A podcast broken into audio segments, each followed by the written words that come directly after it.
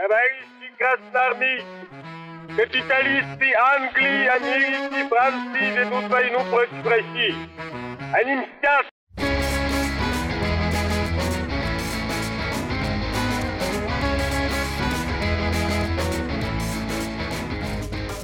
Всем привет, это подкаст «Деньги, Джоули, драконы». Здравствуйте. Здравствуйте, Никита. Здравствуйте, Алан.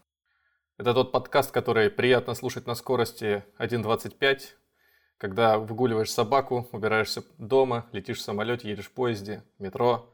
Вообще занимаешься перемещением из пункта А в пункт Б, С и так Ги- далее. Гиперлуп. У кого есть какая возможность перемещаться. Кто-то перемещается между мирами при помощи э, занимательного мира химических препаратов. Это как шутка про Илона Маска, который, да? Пацаны, я нашел короткий способ добраться до Марса, и там пакет грибов. да, да, да, да, Или, джойнт размером с руку Илона Маска.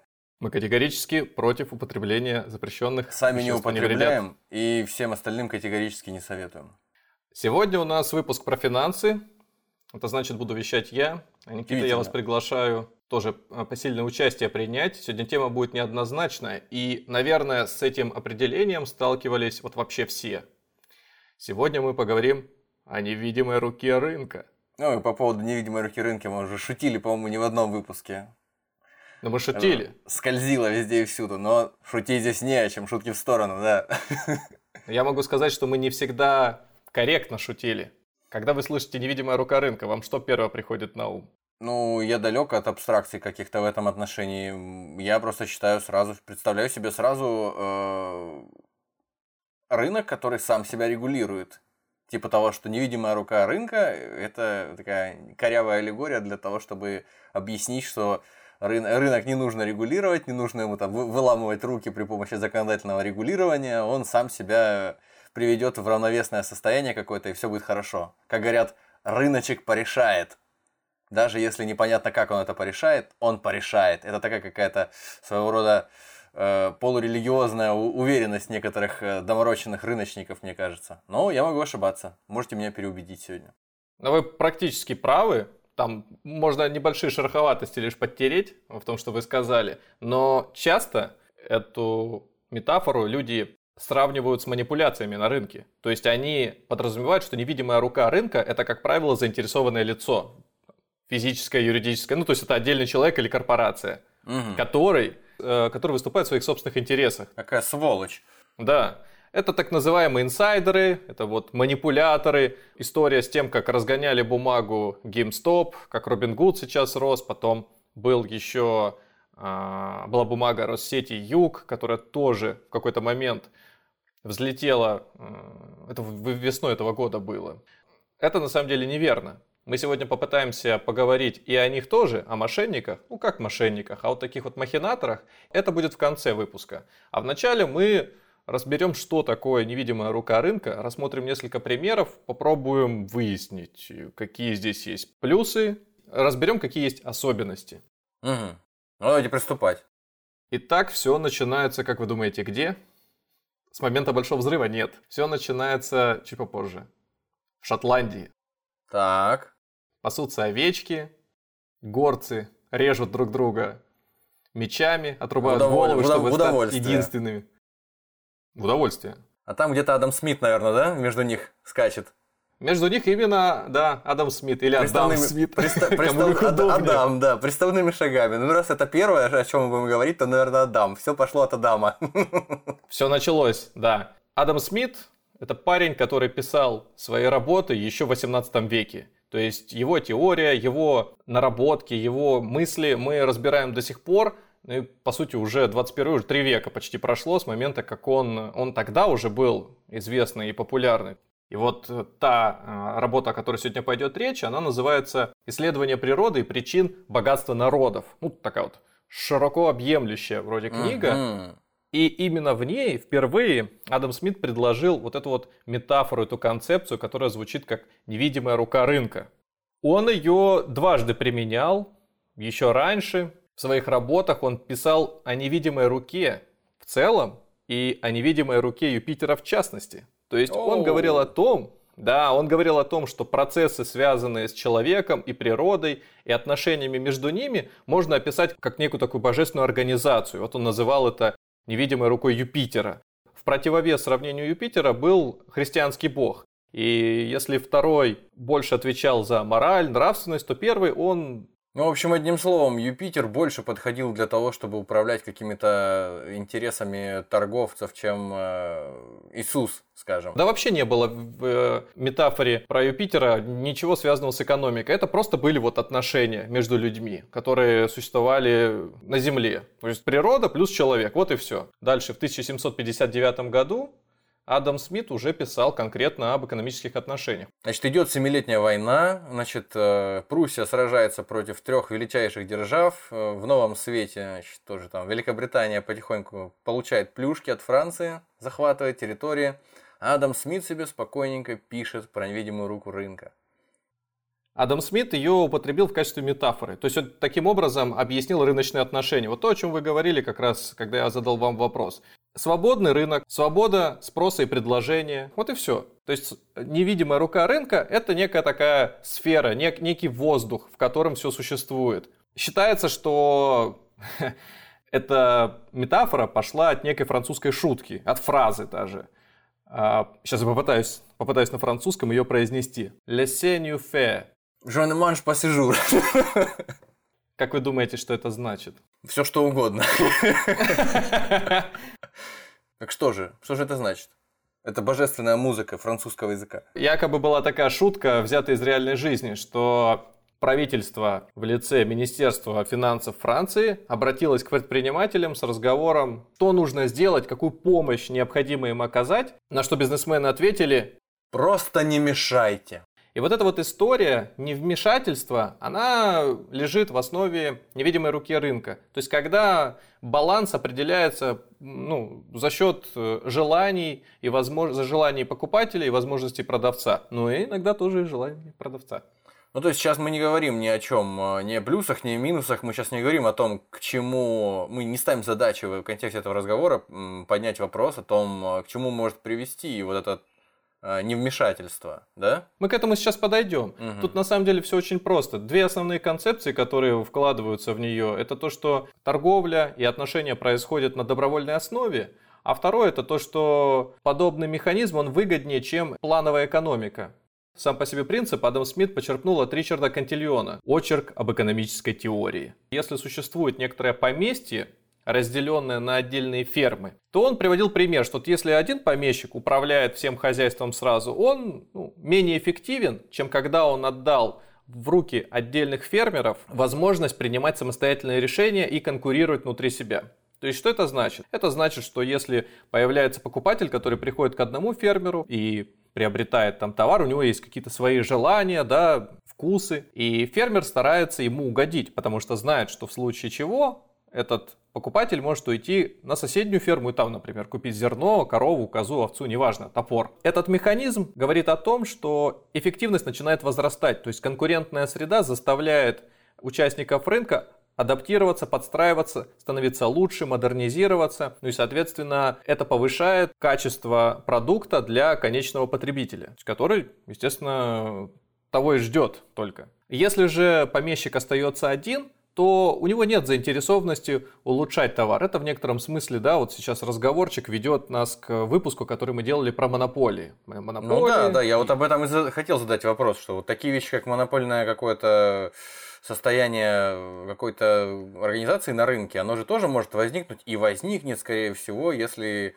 мы будем действовать исключительно вот, вот так, как хотят э, сторонники невидимой руки. То есть не вмешиваться никоим образом, никакой антимонопольной службы не должно существовать, по их мнению, наверное, да, и вот все, все должно развиваться естественным способом. Естественным способом мы придем к десятку великих э, корпораций, которые будут стоять над всем миром, наверное вместо государства. Ну вот сам Адам Смит, когда говорил про невидимую руку в своих работах о причинах богатства, да, он говорил, что оно само по себе вот не берется из ниоткуда. Это справедливо. Ну да, что люди заинтересованы в увеличении своего дохода, своей прибыли, своего благополучия, они, как правило, действуют в интересах общества. Как-то это немножко не вяжется, да, вот с тем, как мы сейчас воспринимаем капитализм. Но у него это вот проскальзывает неоднократно. Да. То есть он как бы говорит о чем? Что вот эта предпосылка, когда создается конкурентная среда, то есть якобы бьющаяся за то, чтобы предложить лучший качественный товар, и, соответственно, потребитель, покупая его, ну, он тоже понимает, что у одного лучше, у другого хуже, он выбирает именно качественное.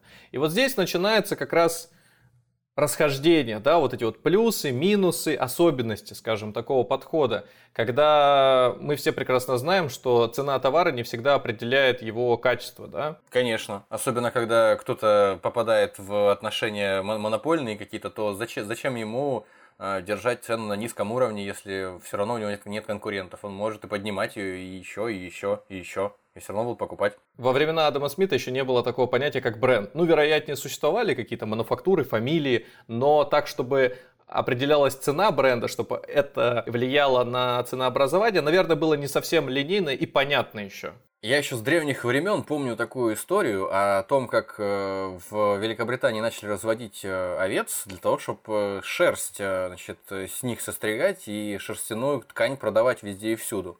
Потом это, по-моему, если не ошибаюсь, переехало, когда открыли Австралию, то переехала история вся в Австралию. Австралийская шерсть стала самой дешевой, но неважно, это же все равно Великобрит...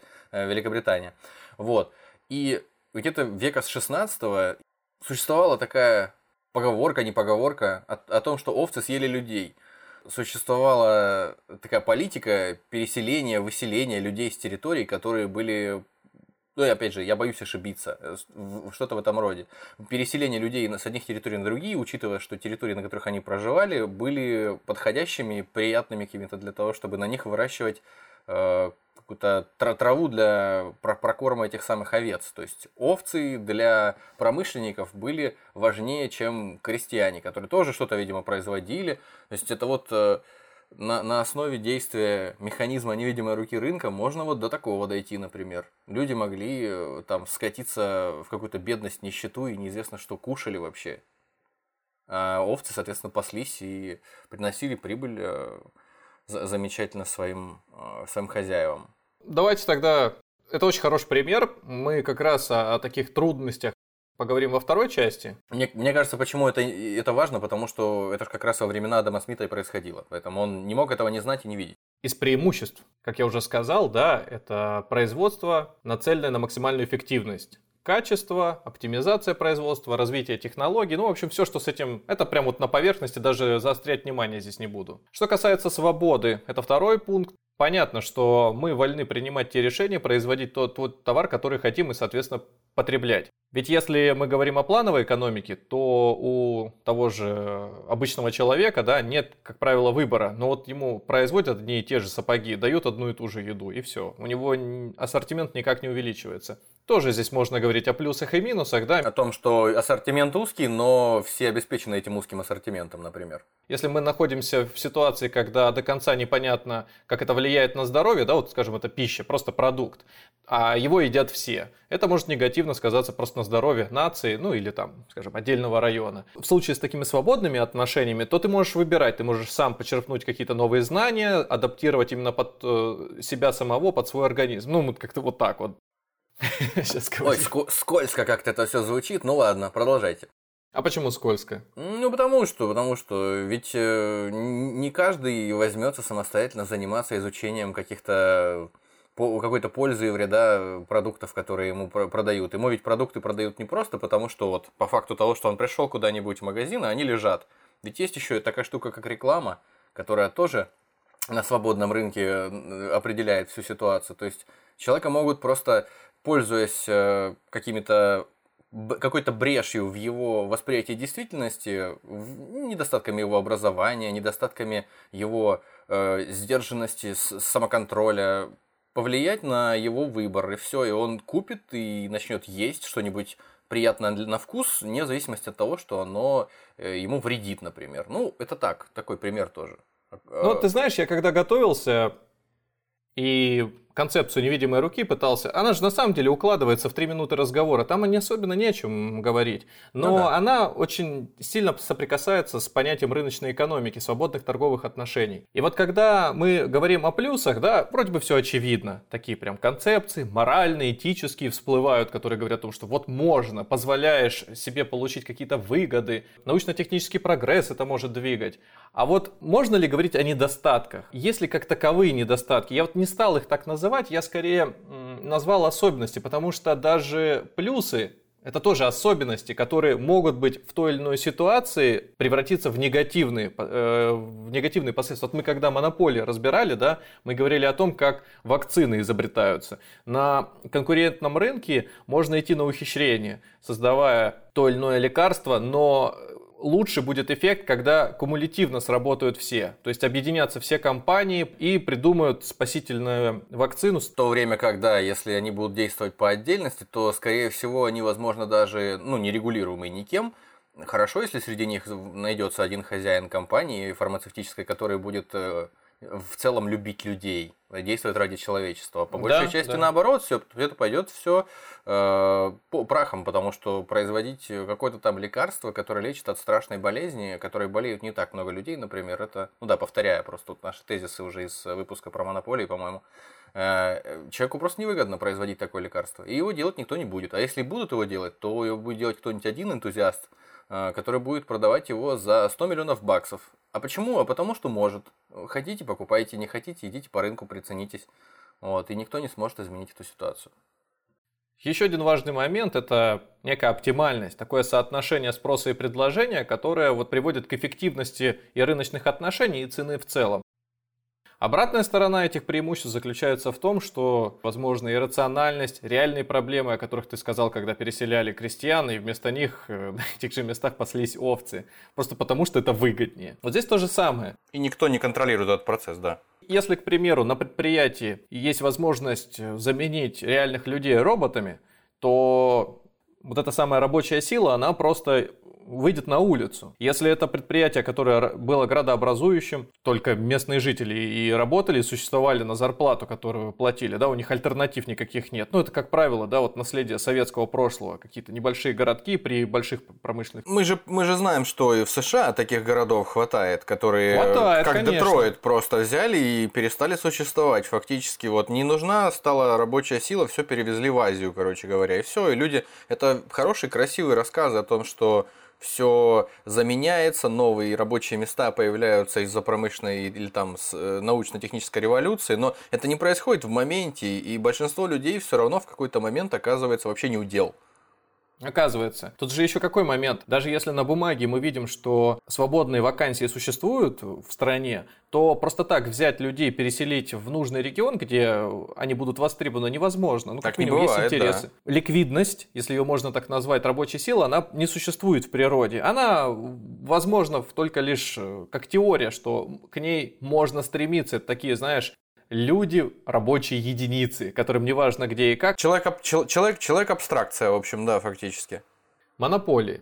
Даже в такой ситуации, да, когда рынком правит невидимая сила, возникают так или иначе, ну и не то, что возникают, Ой, ой ну, ну прости, ну про, прости, я, я не могу не сказать о том, как что? прекрасно работает э, невидимая рука рынка, король, который, опять же, не регулирует ничего и только пожинает там какие-то плоды в виде налогов, которые платит компания. Опять наша любимая британская Остинская компания. Так. А, опиумные войны. Почему произошли опиумные войны? Потому что, если кто не в курсе, что Китаю Великая Британия продавала долгое время опиум. Просто продавала опиум как товар. А, то, что там китайцы там, до 40% населения в определенный момент стали опиумными наркоманами, это никого не волновало, потому что это просто выгодно. А за счет чего производилось такое большое количество опиума? За счет того, что посевные площади в Индии британской, уже там британской в тот момент, они вместо того, чтобы засеваться какими-то продуктами питания потенциальными, каким-то просом, овсом, там, не знаю, пшеницей, они засевались опиумом потому что была комфортная среда, комфортная температура. Люди работали там, индийцы, бесплатно практически, и они умирали с голоду, потому что им нечего было кушать. Они не могли есть опиум. Они не могли есть мак, но вот, в таком же количестве, чтобы удовлетворять свои потребности. Все, и в результате получалось, что э, невидимая рука рынка позволяет э, оборотистым бизнесменам делать все, что они хотят, в то время как на двух континентах две огромные нации умирают, э, каждая в силу определенных причин.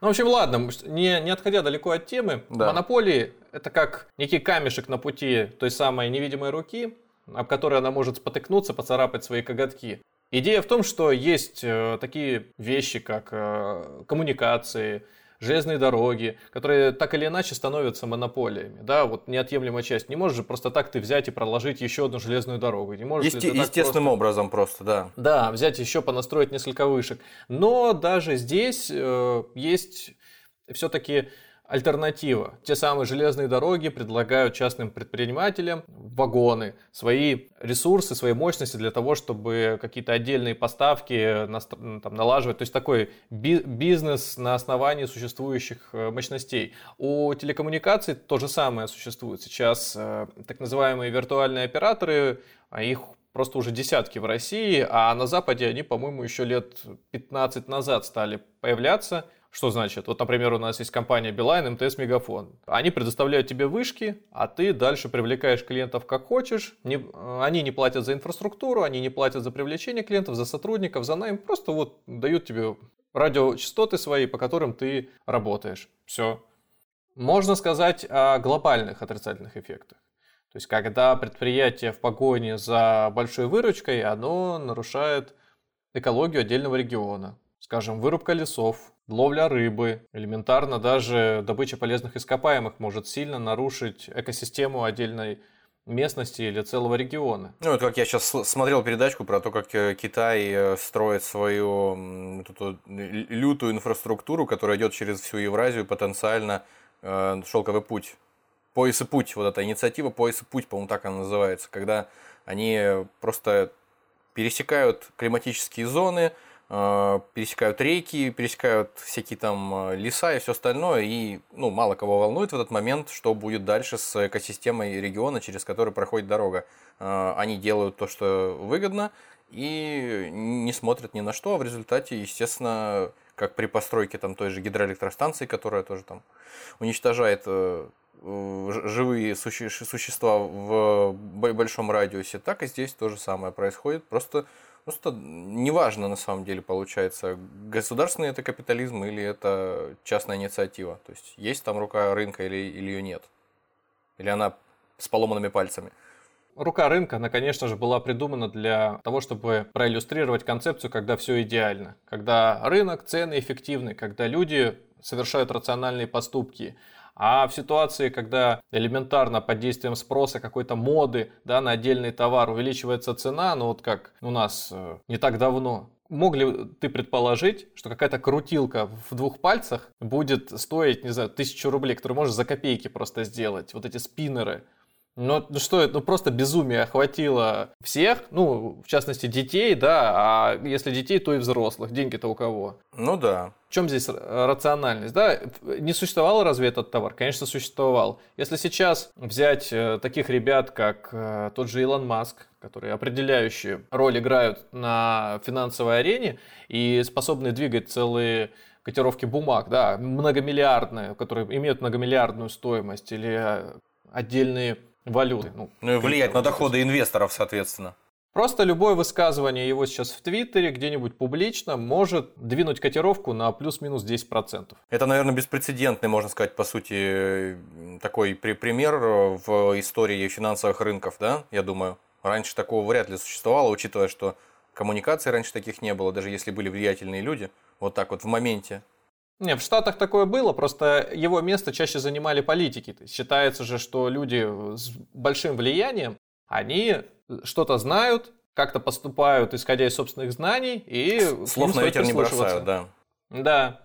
И в этом моменте мы как раз перейдем к манипуляциям на рынке. Заканчивая тему невидимой руки, стоит сказать, что не нужно путать невидимую руку с манипуля с махинаторами. Невидимая рука – это иллюстрация идеальных рыночных отношений, когда спрос и предложение определяются рациональными людьми, а рациональные компании предлагают им адекватный товар, который со временем становится все лучше, качественнее, производство эффективнее. В реальности, конечно же, мы знаем, что это работает не так.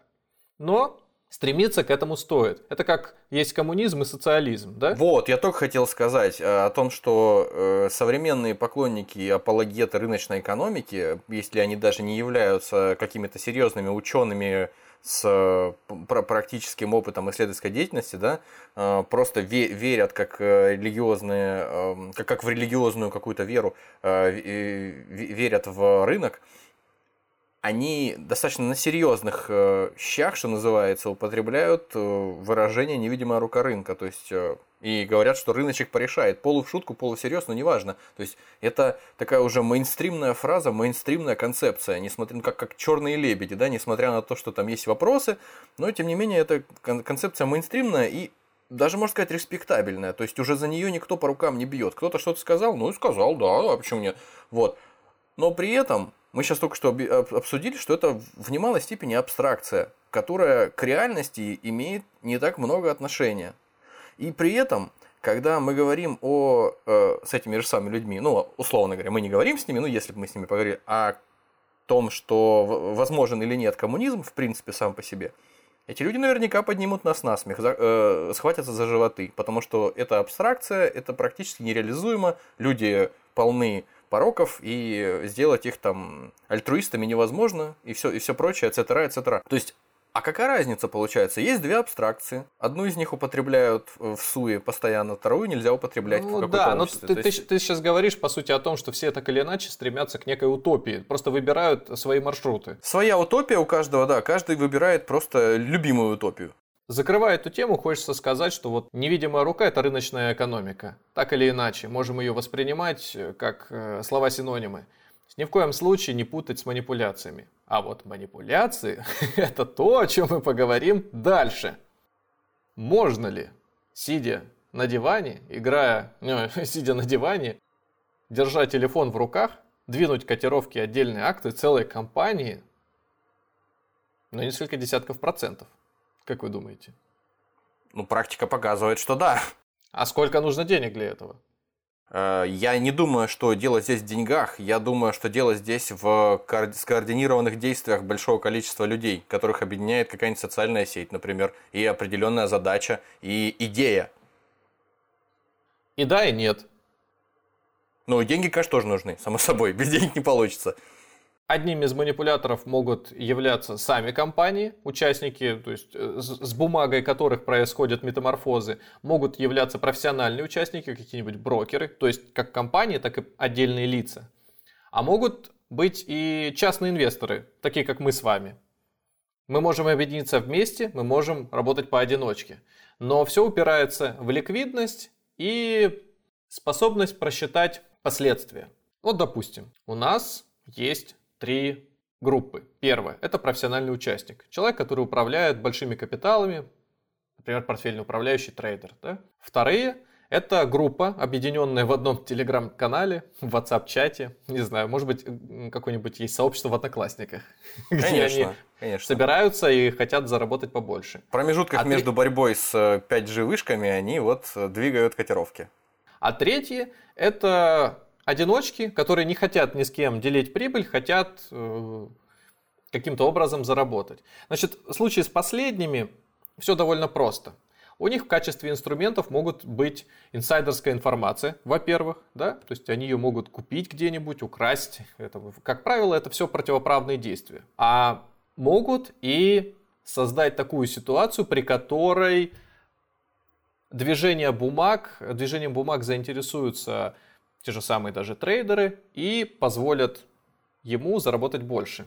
С чего все начинается? Вот у вас, скажем, есть, не знаю, 1 миллион рублей, 10 тысяч рублей, 100 тысяч рублей. Угу. Вы хотите двинуть котировку отдельной бумаги первую очередь вам нужно посмотреть на что? Вам нужно посмотреть на обороты, которые в этой бумаге совершаются регулярно, ежедневно, ежемесячно и так далее. Если там обороты низкие, ну что это значит низкие? Вот у вас капитал миллион рублей, а там обороты в день по 100 тысяч. Это значит, что вы, обладая одним миллионом, можете сразу котировочку резко вверх поднять. Но проблема в чем? Для того, чтобы котировочку приподнять вверх, надо, чтобы с той стороны был продавец.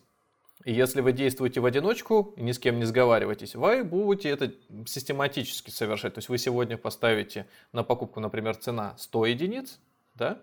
А вы хотите, чтобы было где-нибудь 300, значит, вы сегодня по 110 поставите, через недельку, например, по 130 и так далее. Такая ситуация не останется, конечно, незамеченной. Сначала те, у кого эта бумага, может быть, лежала еще с допотопных времен, подумают, вот он шанс от нее избавиться. Он от нее избавляется по полной программе, вы весь свой миллион э, сливаете в один день, да, по цене, может быть, невыгодной или частично. И после этого вам просто некому будет продать. Но может ведь случиться, что кто-то подумает, увидя вот это вот движение странное, что, черт, а возможно, этот парень что-то знает, или эти парни? Вот, вот. И вы можете тогда прийти на тематические форумы, сообщества те же самые, да, в телеграм-каналы и сказать, что, ребят, слушайте, что я, я уже второй месяц наблюдаю. Девочки, вот... слышала такую информацию. Да, парикмахер стрижет, работаете парикмахером, ваш клиент сидит, вот, я уже, я не могу, эта бумага растет день ото дня. Я скоро брошу этот парикмахерское искусство и пойду, не знаю, там, работать галеристом. А, на эту бумагу обращают внимание внешние силы и начинают в этот процесс включаться. То есть э, тебе выгоднее, конечно, так как ты покупал раньше, продать как можно дороже.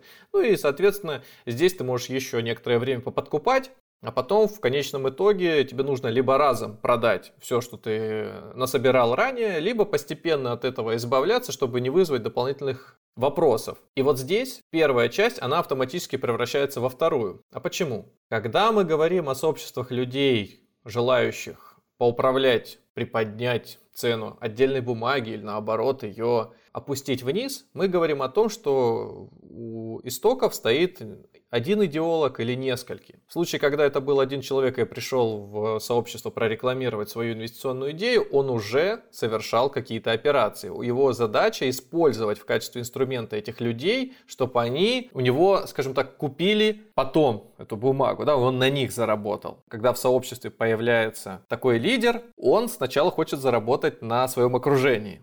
Угу как угодно это можно считать. Может быть и нет. Может быть он настолько вот настолько благородный, что вот окружил себя э, людьми, с которых он ни копейки лишние взять не хочет. И он одновременно Мы знаем таких большинство. Совершит. Мы знаем таких большинство, конечно. Безусловно. Но для того, чтобы им двинуться всем дальше, им нужно найти кого-то еще. Если они будут только на основании своих денег поднимать цену, они так и окажутся между собой в одном вакууме. Да? Я понимаю, что сложно эти процессы представить на слух, да, и было бы гораздо лучше их как-нибудь проиллюстрировать. А Но ты ведь уже представь... рассказывал в одном из выпусков, ты уже рассказывал реальный пример о своем знакомом, который вот прям за спиной которого ты наблюдал, как он занимается вот этими вещами, он двигал э, какую-то малоинтересную бумагу просто своими собственными средствами, там, причем на довольно приличные суммы э, котировка двигалась, и он прям удивлялся, как это он такой бо боженька практически. Ну, в реальной жизни это может быть пример просто с рынком или магазином. Какой-нибудь универмаг продает товар редкий, скажем, статуэтки фиолетового слона. И ты с людьми объединяешься и постепенно ломишься в этот магазин, выстраиваетесь вы в очереди а для того, чтобы купить этого слоника.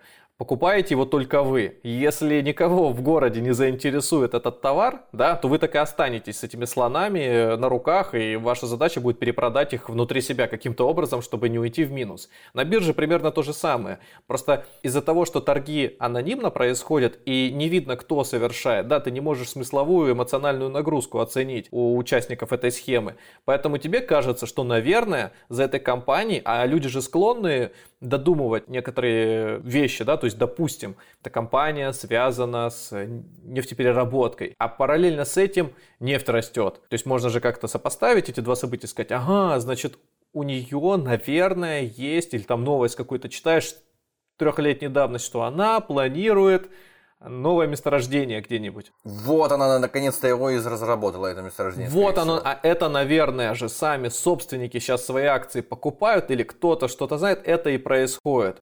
Или это можно придумать все, что угодно, абсолютно все, что угодно. На... В этом и, с одной стороны, и хорошо, и плохо. То есть рынок дает возможность аналитикам стать абсолютно каждому. То есть спрогнозировать из-за того, что не существует одного гадального шара, в который смотрят только избранные, да, или там сверхнавыка, которому нужно обучиться, потратить 30-50 лет и освоить все-таки инструменты прогнозирования. Все примерно равны, с а разным теперь, уровнем. А теперь, когда, когда кто-то, как и я, уже начал терять нить э, связи вот того, о чем мы говорим с э, темой нашего разговора, с невидимой рукой, давайте быстренько ее свяжем с тем, что сейчас происходит. То есть невидимая рука рынка э, – это аллегория свободного, нерегулируемого государством рынка, где каждый э, делает все, что захочет, и все происходит э, сам, само собой. Здесь вот у нас, как, как ее привязать к конкретным вот этим манипуляциям с акциями от некоторой группы лиц?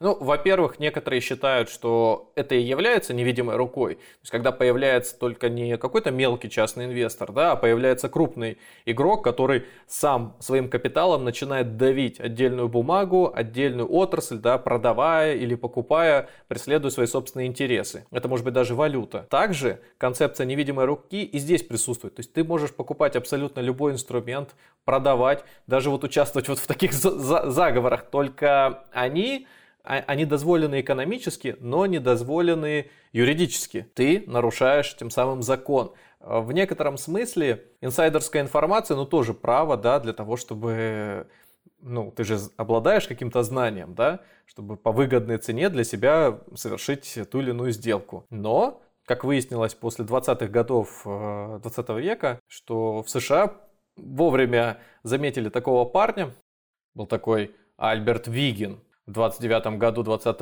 века, зная о том, что ну, у его компании начнутся проблемы, вовремя зашортил бумаги. То есть угу. через своих родственников, друзей, там, через их маленькие конторки он короче, шартанул тогда бумаги и на этом неплохо поднялся. Собственно, после этого появился отдельный раздел в, а, в документах комиссии по ценным бумагам и биржам США, да, который так и назывался. Про инсайдерскую торговлю там как-то так и называется, раздел Вигина. Ну да, да, по названию прецедента. Да, по сути, вот э, когда мы говорили о невидимой руке, мы подразумевали рациональность. Когда мы вроде бы даем возможность каждому принимать решения просто на основании свободы воли, то не всегда свобода воли, она равно рациональность, да, или как минимум дает возможность честной конкуренции. Невидимая рука – это честная конкуренция. В случае, когда ты э, имеешь собственное предприятие, и ты знаешь, что завтра ты его продашь по какой-нибудь заниженной стоимости, и при этом совершаешь действия наперед, тем самым нарушая общие правила игры, такой, знаешь, вот моральный этический принцип, то тебя сразу за это штрафуют и сажают там лет на 8 и 10. Ну, это нормальная практика. В России, кстати, не так э, давно это все появилось, и э, вот буквально весной в этом году, когда разгоняли Россети Юг, то заметили, что бумага разгоняется э, благодаря автоматическим системам. То есть они анализируют ликвидность ту самую, да, о которой я говорил, обороты ежедневные, и принимают решение, что здесь с бумагой что-то не то, имеет смысл либо приостановить торги, либо разобраться, подсмотреть, э, рассмотреть под микроскопом. Ну и тогда, соответственно, нашли телеграм-чат и этих людей, которые через нескольких брокеров совершали операции. Там, конечно, объем сделок, по-моему, был несколько миллионов рублей всего, но тем не менее. Возможно, я повторяюсь, уже мы, возможно, иными словами перефразировав это обсудили сегодня, но тем не менее, э, получается, что э, когда в вот эти наши самоизоляционные ковидные времена произошел всплеск российской э, активности на фондовом рынке среди частных инвесторов, большой процент вышел людей на, на рынок, начал самостоятельно что-то покупать, продавать, и, соответственно, сразу Центробанк практически отреагировал на это событие тем, что начал каким-то образом попытаться регулировать манипуляций, которые с этими людьми могли совершать какие-то нечистые на руку люди, и иными какими-то способами попытался ограничить доступ людей, простых частных инвесторов с невысоким уровнем финансовой грамотности к определенным сложным продуктам, сложным с точки зрения э, Центробанка. Вот. Выходит, что таким образом вот этой самой пресловутой э, невидимой руке рынка начал вставлять Центробанк палки в колеса. Но это ведь хорошо, это ведь хорошо, потому что люди в противном случае могли бы потерять большое количество денег, то есть это абстракция абстракцией, да. но если на, на, на практике получается, что если мы не будем э, этой руке пальцы-то выкручивать, э, вывихивать время от времени, то в, в таком случае там может, ну, по крайней мере в краткосрочной перспективе, очень дурно на людях сказаться, потому что когда макроэкономические какие-то вещи рассматриваем, это, конечно, все очень красиво выглядит, экономика растет, все дела, но когда на конкретные э, ситуации конкретных людей обращаем внимание, это касается хоть э, финансовых пирамид, хоть чего угодно, вот, то мы приходим к тому, что ну, все правильно, все правильно. Это сложная, агрессивная и, и требующая высоких знаний среда. То есть просто так взять и погрузиться в нее с кондачка получится, но ты можешь наломать массу дров. Вот такими вот расхожими фразами я сейчас забросал наших слушателей. Но действительно это так. А, ограничивая тебе вход и говоря о том, что парень, подготовься, почитай литературу, разберись в вопросах, которые возникнут у тебя прямо на старте, даст тебе возможность меньше потерять. Но это равносильно тому, что сейчас дать возможность всем садиться за автомобиль просто потому, что ты в компьютерной игре ездил или как минимум что есть четыре колеса, и все это управляется еще и пятым колесом. Ну, замечательно. Но к чему это приведет? То же самое здесь. Пока еще не э, выдают водительские права на бирже, но было бы хорошо каждому, начиная со школы, а это уже многие родители давно говорят, что было бы правильно детям давать азы финансовой грамотности. Некоторые вузы, гимназии, лицеи сейчас это, ну не вузы, да, а некоторые лицеи и гимназии сейчас э, это уже давно делают, частные школы как минимум. Ну, возвращаясь к основной теме, связанной с манипуляциями, да, группа лиц объединилась вместе и начинает разгонять какую-то бумагу, просто потихонечку ее подкупать в ожидании того, что набегут еще какие-то люди. Как я и сказал, это если они никого нового не привлекут, то они так и умрут в своей замкнутой системе сделок и ни к чему хорошему, ну, успеют заработать только те, кто были первые, прям как в пирамиде, да? Да. А в реальности, если в их действия вложить идеологию, что мы спасаем компанию, GameStop, да, мы спасаем компанию, такую приятную, которая нам в детстве дарила прекрасные кассеты с фильмами, которая устраивала акции и была единственным проводником по дешевой цене в мир кино, кинематографа, да, блокбастеров. Угу. Это, это звучит классно, такая ностальгия даже. В итоге же что выяснилось? Во-первых, на этом подъеме цены сам GameStop отлично конвертанул долг э, компании через свои ценные бумаги, отдал их по завышенной стоимости, тем самым избежал банкротства. Во-вторых, ребята, которые внизу распаляли этот костер, немало денег успели заработать, потому что накинулись остальные, остальные орды и начинали скупать просто потому, что это классно, вот такая идея, заражающая всех. И вот как раз орды и проиграли в результате, а заработали только и те, конечно. кто с зачинщиками выступили. Конечно. Потом, когда начинает э, рынок продавать э, самого максимума бумаги, ну не рынок, а когда участники рынка начинают продавать, это приводит к тому, что очень много потерпевших остается. Если он просто вернется на исходную, все, кто покупал там постепенно, просто окажутся, окажутся в большом убытке. Все, кто закупился, как мы любим говорить, на хаях. Да, на, на хаях прокатился, да, на лоях. И, в общем, это все ведет нас к чему? Что это на микроуровне возможно, а на макроуровне, когда это большие управляющие. Да, действительно, там тоже такие ситуации возникают. Но, как правило, если ты компания, участник э, торгов, да, то и к тебе надзор соответствующий. Частному лицу никто домой не приходит, не садится аудитор или проверяющий с Центробанка, который будет оценивать все его сделки и отчеты брать. А в, в, у брокеров или управляющих компаний это происходит регулярно. К ним реально наведываются представители с проверкой, Садятся, берут выборочно договор клиента, отчеты, и все это сверяют, смотрят, почему не соответствует, например, у одного тариф, скажем, 1% за сделки, а у другого 0,2. А чем они отличаются? И, Мы и же... так бывает, да? И так бывает? Конечно. И надо обоснование, да. За такие вещи даже штрафуют. И обоснования Если... имеются? Или это как бы для, премиального, для премиального сегмента клиентов такое можно сделать? Ну, для, для любого. То есть речь же может о чем идти. Нужно обосновать, почему ты одному завысил тариф, да, а другому занизил. И если у тебя тарифная сетка подразумевает, что в случае больших объемов, больших активов, да, ты можешь дать скидку, тогда вопросы к тебе заканчиваются. Но если у тебя одинаковые активы и разная стоимость, то ты должен опять же объяснить. И здесь, конечно же, а, бывают тонкости, бывают трудности но э, глаза закрываются крайне редко. Ну, сейчас мы в коррупцию опять уйдем, но Контроль ну, об этом говорить существует. нужно, поэтому я не думаю, что это лишнее. Я в одном из выпусков говорил о том, что я сам был свидетелем подобных, частым свидетелем подобных вещей, и люди, которые приходят с проверкой, они даже не общаются с тобой, да, они просто ходят по офису компании и стараются игнорировать. Максимум, что могут спросить, где у вас здесь водички можно налить, или где выход, где лифт, где кнопочку нажать. Ну, Всё. чтобы не вступать в личные отношения, чтобы не замыливать, видимо, свое Безусловно. профессиональное такое чутье. Да. У них нет никакой заинтересованности. Если и будут договариваться с кем-то и платить взятки, то не им уж точно. Будут договариваться с их руководством и начальниками. Поэтому люди, как правило, не ангажированные, не заинтересованные, не принимающие решения на месте. Но даже в крупных компаниях бывают ситуации, когда наверняка они знают о том, что, может быть, малоликвидную бумагу будут продавать. И такое возможно, да, у них открыт брокерский счет параллельно в другой фирме, и через него они совершают операции для того, чтобы как-то обогатиться. Да, в России все еще это возможно, не проверяются связи, это технически очень сложно сделать, да, когда ты, например, торгуешь на крупное имя из, там, из большой пятерки, а параллельно у твоей мамы или у твоего друга, с которым нет никакой, может быть, даже связи, в соцсетях вы не добавлены, да, совершаются сделки примерно в одно и то же время. Это очень сложно сопоставить, тем более, что если речь идет, ну, о каких-то микросуммах, типа в миллионах рублей, ну, он там заработает от этой сделки 10% или 3, 4, 5, ну, как бы наверняка.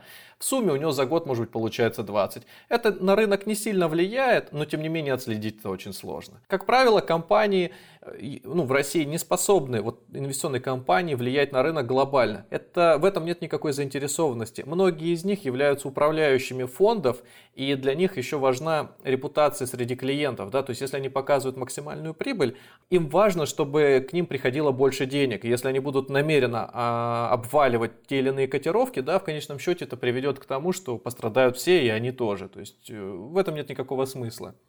Сейчас можно говорить о том, что уже случилось, и, конечно же, здесь Соединенные Штаты фигурируют. Такая компания, как SEC Capital, она была очень известна еще в кризис 2008 года, 2010. То есть это крупная управляющая компания, многомиллиардные активы и портфели. Вот считалась одной из самых крупнейших. Погорела на чем? Когда ее руководство заподозрили в тех самых сделках с, э, с инсайдерской информацией. Общая сумма штрафа оценивалась что-то там в 1,8 миллиарда долларов. То есть, короче говоря, это та сумма, которую им необходимо было заплатить. Сколько они реально заработали, неизвестно. Угу. В результате чего, понятное дело, что сели э, все участники этого процесса, да, и компания как таковая перестала существовать. Но она долго еще распродавала активы, разбиралась с клиентами. По-моему, в 2016 году она потонула. Мелкие случаи, которые возникали на рынке связаны всегда с инсайдерской информацией, которые известны. Такие большие заковыристые схемы, которые приводят к обвалу рынка, например, Джордж Сорос, да, который считалось, что обвалил фунт. Ну, посмотрите даже дни, в которые торговал Сорос и сколько, на протяжении какого времени этот фунт обваливался. Безусловно, у Сороса были активы, по-моему, на 5 миллиардов фунтов,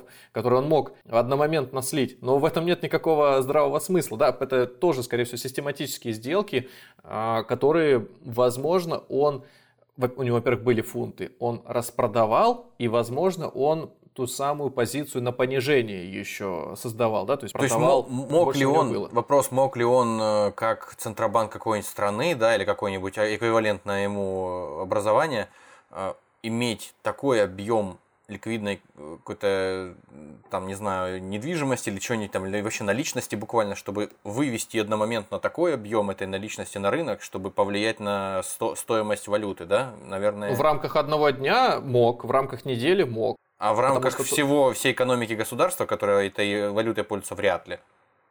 Нет, э, там если даже посмотреть на котировки фунта, то можно прекрасно увидеть, что этот процесс был достаточно длительный. А период, в который торговал Сорос, да, там тоже было снижение, значительное, важное, но оно было лишь частью всего падения. И падение началось до того, как Сорос вообще выдвинулся, да. Но опять же, много неизвестных. Ты в голову Соросу не залезешь, да, всю правду не узнаешь. Но тем не менее, прибыль, которую он даже от этих операций получил, по-моему, она оценивается что-то тоже там в полтора миллиарда фунтов при наличии 5. Но это много в относительных величинах, да, там, за, за одну-две сделки. Но по факту это не какие-то там трехзначные цифры в процентах, которые могли бы быть.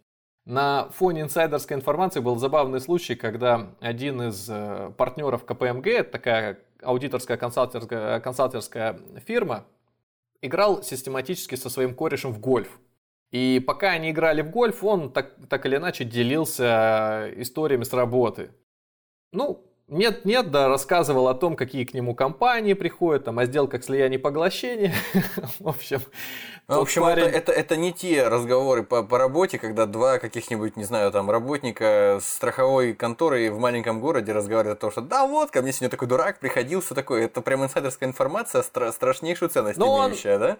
Ну, он в этом та, такого злого умысла не видел. Ну, просто как с э, другом разговаривал и все. Ну, ну, они шутили, да, там, перекидывались какими-то фразочками на эту тему. Потом неожиданно стал получать часы Rolex, денежные вознаграждения в качестве подарков. Ну, потому что, да. потому что дружба же, ну, честно, ну, друзья, друзья дружат. Когда стали разбирать всю эту историю, выяснилось, что он, ну, ему все-таки рассказывал о том, что, да, на основании его информации какие-то сделки он все-таки совершал, и ему удалось там, на длительном периоде заработать порядка 200 тысяч долларов. Но, опять же, можно эту цифру, сумму назвать, исходя из того, что у тебя уже был миллион. По факту он заработал по, тоже где-то там 1,3, 1,5, что шокировало парня из КПМГ, но да, соучастником... На, на, наивный парень, либо, либо, не знаю, либо, либо глупый, либо он действительно, и понимание у него было, и он просто за, за Роликсы это все дело спокойно себе ну, закрыл глаза. Да, это, это там уже разбираться, знал он до конца и был ли прямым соучастником сложно, да, но неважно. Сели оба и полутора годам, по-моему, приговорили их.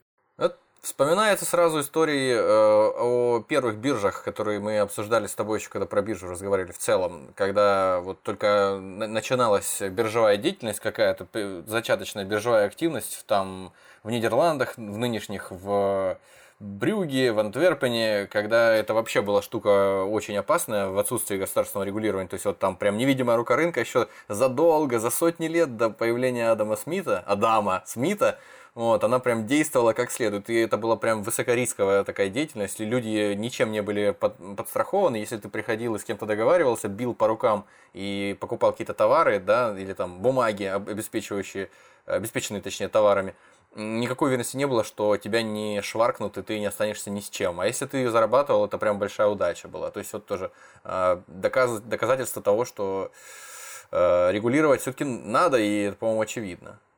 Ситуации масса, я их всех перечислять не буду, просто вот всегда вспомнить еще сюжет, когда а, один из генеральных директоров инвестиционной компании сливал информацию своей любовнице, которая вообще по профессии была порно-актриса. И вот неожиданно для себя, вот так вот со стороны, она осознала, что что-то знает в рынке и начала зарабатывать. Интересно, да, интересно. Ну, поднахваталась от своего парня, да и все, ну что. Журналист Wall Street Journal продавал инфу брокерам на Уолл-стрит, тоже, соответственно, да, а, пытаясь на этом как-то заработать. Впоследствии это вскрылось. Когда мы под манипуляциями подразумеваем мощнейшие сдвиги которые были осуществлены гигантами индустрии, вот они редко случаются. Они возможны, но представьте, если в моменте какая-то компания захочет на себе сама заработать. Ну, вот там Google или... Слушай, но Facebook, у него же в составе такие компании, которые сами по себе стоят дороже, чем многие другие компании соразмеримые. Да. То есть, и если э, предположим, кто-то, какой-то нечистый на руку человек в структуре Facebook, но это так, в вакууме где-то такое предположение, захочет заработать на э, понижении акций под, подчиненной Фейсбуку компании, там, допустим, Instagram, Инстаграм сам по себе, я не знаю, торгуются или не торгуются подчиненные Фейсбуку компании на рынке, кто из них торгуется на рынке. Но предположим, что вот Инстаграм является рыночной компанией, да, и кто-то, вот просто обладая такой возможностью, взял и искусно обрушил его акции, а незадолго до этого, зная, что он собирается это сделать, просто заработает нормально денег. То есть... В этом нет никакого смысла. Обрушить акции надо большим объемом. Просто так взять их и просто стереть, э, на backspace нажать и стереть циферку и поставить другую не получится. Тебе надо поставить свои собственные средства на эту операцию, еще быть уверенным, что ты заработаешь. К таким крупным компаниям всегда... Повышенное внимание правящих органов, да? Всегда. Поэтому ты просто этого не избежишь. Мелкие могут это делать. Например, в России тоже, кстати, с электроэнергетикой была связана история. Сейчас не буду говорить название компании, чтобы не дай бог, не лжесвидетельствовать, но была, был сюжет, когда через свою кипрскую дочку они скупали акции свои собственные, тем самым завышали цену. С какими целями это было связано, непонятно. Одна из версий, что топ-менеджмент просто хотел дополнительно заработать, а другая, что тем самым тоже по долгам там надо было платить, как в случае с GameStop, да, им было просто выгоднее искусственно завысить цену, чтобы по ней же потом и рассчитаться. Ну, к примеру, у тебя долг на 2 миллиарда, а ты потратил всего миллион долларов для того, чтобы цену повысить. Замечательная история, да? И вроде uh-huh. как котировочка поддерживается, и месяц торгуется так, все супер. А потом, в Бумага... конце концов, котировка упала, а ты уже все долги свои отдал. Да, а тебе пофигу, даже если она еще выше потом пошла на некоторое время, да, самое главное, что ты свою задачу выполнил, ты на этом заработал или как минимум избавился от какого-то ерма. Ну и заканчивая сегодняшний выпуск, хочется вернуться к началу и сказать, что мы говорили о невидимой руке рынка, подразумевая все-таки концепцию рыночной экономики, свободных отношений, которые регулируются в первую очередь рациональным подходом и основаны на рациональных сделках. В реальности все совершенно иначе. Рыночная экономика сильно зависит от отдельных человеческих факторов, от непредсказуемости, от черных лебедей. Естественно, естественно, как без них. И поэтому мы можем только говорить, что сегодняшняя ситуация, она лишь стремится к концепции невидимой руки. Можно сказать, что стремится она к этой концепции будет до бесконечности, по всей видимости, да? Ну, это неизвестно мы же не можем пока предсказать эволюцию человечества, потому что это все вещи неотрывно связаны. Научно-технический прогресс может позволить нам настолько ускорить, что эффективность будет повышаться там, не за сотни лет, не за тысячи, а за десятки. Поэтому мы можем это увидеть, может быть, не знаю, там, лет через сто уже, какие, какие-то, какой-то намек на светлое будущее. Или как в антиутопическом фильме «Эквилибриум» люди откажутся от эмоций, будут вставлять себе какие-нибудь чипы, чипироваться, для того, чтобы принимать рациональные решения. Ну вот я думаю, что в каком-нибудь улье или муравейнике вполне себе работает невидимая рука. Там вопросов никто не задает, но все работают на одну благую цель. И в концепции Адама Смита то же самое. Речь идет о благе для всего общества. То есть все, что ты делаешь, даже если ты просто копаешь картошку на грядке, а потом на дороге стоишь ее продаешь, э, у него это сводится к тому, что ты это делаешь во благо всех. То есть ты хочешь накормить людей и еще по выгодной цене и качественным товарам. Но мы понимаем прекрасно, что не всегда получается именно так. Затрагивая манипуляции, задача была рассказать о том, что это понятие никак не связано с метафорой «невидимая рука рынка», а говорит совершенно об иных вещах, которые скорее вредят здравым экономическим отношениям. Что если вы в моменте обладаете даже инсайдерской информацией и считаете, что ну, ничего страшного не будет, если вы совершите действия в своих интересах или интересах своей семьи, то представьте, если на очень высоком уровне крупные корпорации или правительство, которое, принимая решение, может в интересах своей семьи или своего бизнеса сильно навредить жизни и условиям жизни простого народа в отдельном регионе или отдельной стране. Так что это всегда можно проецировать от микро на макро уровень.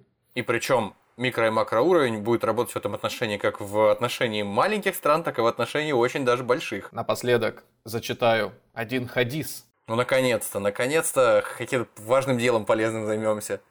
В исламской литературе вопрос невидимой руки рынка давно был решен. Если сейчас мы бьемся над тем, чтобы понять, как это все устроено и работает, или дать этот, на этот счет определение, то там все вполне себе ясно. Надо было начинать с этого и не тратить только времени, я полагаю. Я буду чуть адаптировать текст, потому что он, потому что он сложно написан. Чтобы его проще было понять просто так. Вместо посол Аллаха я буду использовать посланник Аллаха, что для нас, наверное, для слуха более привычно. Ну, мы не претендуем на статус э, знатоков Корана и исламских ученых, поэтому я думаю, нас никто за это не, не подтянет. Так что давай, давай как есть. Пришел мужчина и сказал, о посланник Аллаха, установи цены. А он ответил, я могу лишь помолиться. Затем мужчина к нему пришел еще раз и сказал, посланник Аллаха, ну установи же ты цены чтобы они, ну, не менялись, да, не вверх, чтобы норма- нормально все было, чтобы понятно было. На что посланник Аллаха ответил, это Аллах понижает и поднимает цены. Вот оно что! А я надеюсь, что когда с ним встречусь, ни у кого не будет ко мне претензий. А затем люди сказали, о посланник Аллаха, цены снова взлетели, установи цены. Но посланник, мир ему и благословление Аллаха, ответил, «Истина – это Аллах ценоопределитель, забирающий, расстилающий, содержащий. А я очень надеюсь на то, что при встрече с Аллахом ни один из вас не предъявит ко мне претензий ни за кровь, ни за богатство». Это гениально. То есть о чем мы говорим? Адам Смит, 18 век, и, соответственно, пророк Мухаммед, который черт знает когда еще определил четко А концепцию этот- невмешательства. Этот, этот хадис э, со слов чьих передается нам, э, напомни. Это у нас Сунан Абу Дауд, и вот у него там 5000 хадисов, вот можно номер, сейчас я скажу, вот причем я находил две версии, находил в английском переводе и в русском. Вот в русском переводе это 3450 и 3451 хадисы. И я тут должен сказать, что когда я озадачился вопросом найти эти хадисы и прочитать, чтобы действительно убедиться, что это правда, Я могу сказать так, что очень мало нормальных источ- э, источников э, с качественным переводом. Во-первых, меня просили неоднократно эту книжку купить. Во-вторых, э, те, кто распространял ее бесплатно, ограничились по какой-то причине там сотни хадисов. И показалось, что 5000, ну это слишком, наверное, много, не имеет смысла выкладывать. Вот. Но в итоге все-таки мне удалось ее найти. И как история говорит, эти 5000 были отобраны из 500 сюжетов, которые автор насобирал за время своей жизни. То есть вот так вот лишь 1% дотянул. И там не, просто, не просто так исламские, мусульманские ученые говорят о том, что ну, знатоки э, религиозной литературы говорят о том, что изучать э, Коран, изучать сунну, изучать хадисы никакого смысла нет на других языках, кроме языка оригинала. Так что арабский язык. Это было напоследок, и почему это важно, да, помимо того, что это прямую связь и определение имеет с тем, что написал Адам Смит, есть еще такой нюанс. Если помните, в 2008 году, да и позднее, и не так давно тоже, провели определенную статистику, и выяснилось, что исламские страны, где запрещен, запрещено ростовщичество, да, лучше всего вот эти денежные отношения, да, там сукук, это некий вид э, кредита, да, он выплачивается женщинами. То есть, во-первых, люди богобоязненные, ответственные. И даже вот сейчас уже говорят о том, что стоимость труда приезжих сравнялась с теми запросами, которые местные жители просят да, за одну и ту же вид деятельности. Вот представьте, что это не связанная с, работа не связанная с большим требованием к знанию, а связанная с элементарной человеческой честностью. Вот кому доверят, да? Религиозному, богобоязненному лицу или тому, который, ну нет, нет, да, на анекдотах про то, что... На, на анекдотах про людей, которые с мясокомбината выходят через проходную, обмотанные сосисками под одеждой там и всякое такое. Это опять-таки история про невидимую руку, что все уравнивается, все, все равны действовать одинаково. Я еще вспомнил момент насчет э, ис- ислама и насчет э, того, насколько у Аллаха много дел по регулированию цен и по борьбе с инфляцией. Э, был такой, э, было такое государство Мали, э, империя Мали даже, в XIV веке в Западной Африке. В то время в XIV веке в Западной Африке темнокожие жители Мали исповедовали ислам уже. Вот. И, как говорят, правитель империи, государства Мали, которого звали Муса, Манса Муса. Манса это его титул, ну это как царь. Вот, этот Манса Муса, вот он в XIV веке отправился, он был очень богатым человеком, у него золото было просто как, как грязи. И вот он отправился в XIV веке в паломничество, в хадж, как и любой правоверный обязан в исламе раз в жизни. Вот он отправился на хадж в Мекку. И по свидетельствам тогдашних историков, он привез с собой столько золота, каждый из его рабов там и слуг нес какую-то гору буквально там мешок золота, и он принес столько золота единовременно в Саудовскую Аравию, что после его хаджа цена золота и вообще цена всего на свете изменилась в худшую для людей сторону. То есть он вы- вызвал своим этим э, походом, своим хаджем и э, своими подарками, которые он принес в Мекку, жуткую инфляцию. Это как примерно, наверное, то же самое, что про- происходило во, время того, как э, испанцы привозили из Нового Света золото к себе в империю. То есть там тоже э, с ценами жуткая беда происходить начала единовременно. Так что я к тому, что если, если все в руках Аллаха, то дело у него не в проворот было, еще вплоть до 14 века точно. Как мы обычно говорим в конце, если добрались до этого момента, спасибо вам большое. Будем признательны обратной связи, комментариям к какому-нибудь конкретному выпуску, который вам понравился или не понравился. Вообще, в целом, по качеству записи, я не знаю, по, по качеству нашего подкаста. Сделать это можно в комментариях Apple Music, CastBox, по-моему, больше нигде нельзя комментарии ставить, либо написать нам в личку и просто сказать, ребята, вот вы так и так накосячили, или вот факт-чекинг мы провели. Ошибочка, выяснили, да. Слушайте нас там, где вам удобно. Apple Music, CastBox, Яндекс, Google, любая из платформ, на ваш выбор. А на этом все. Всем спасибо. Пока. Всего вам доброго.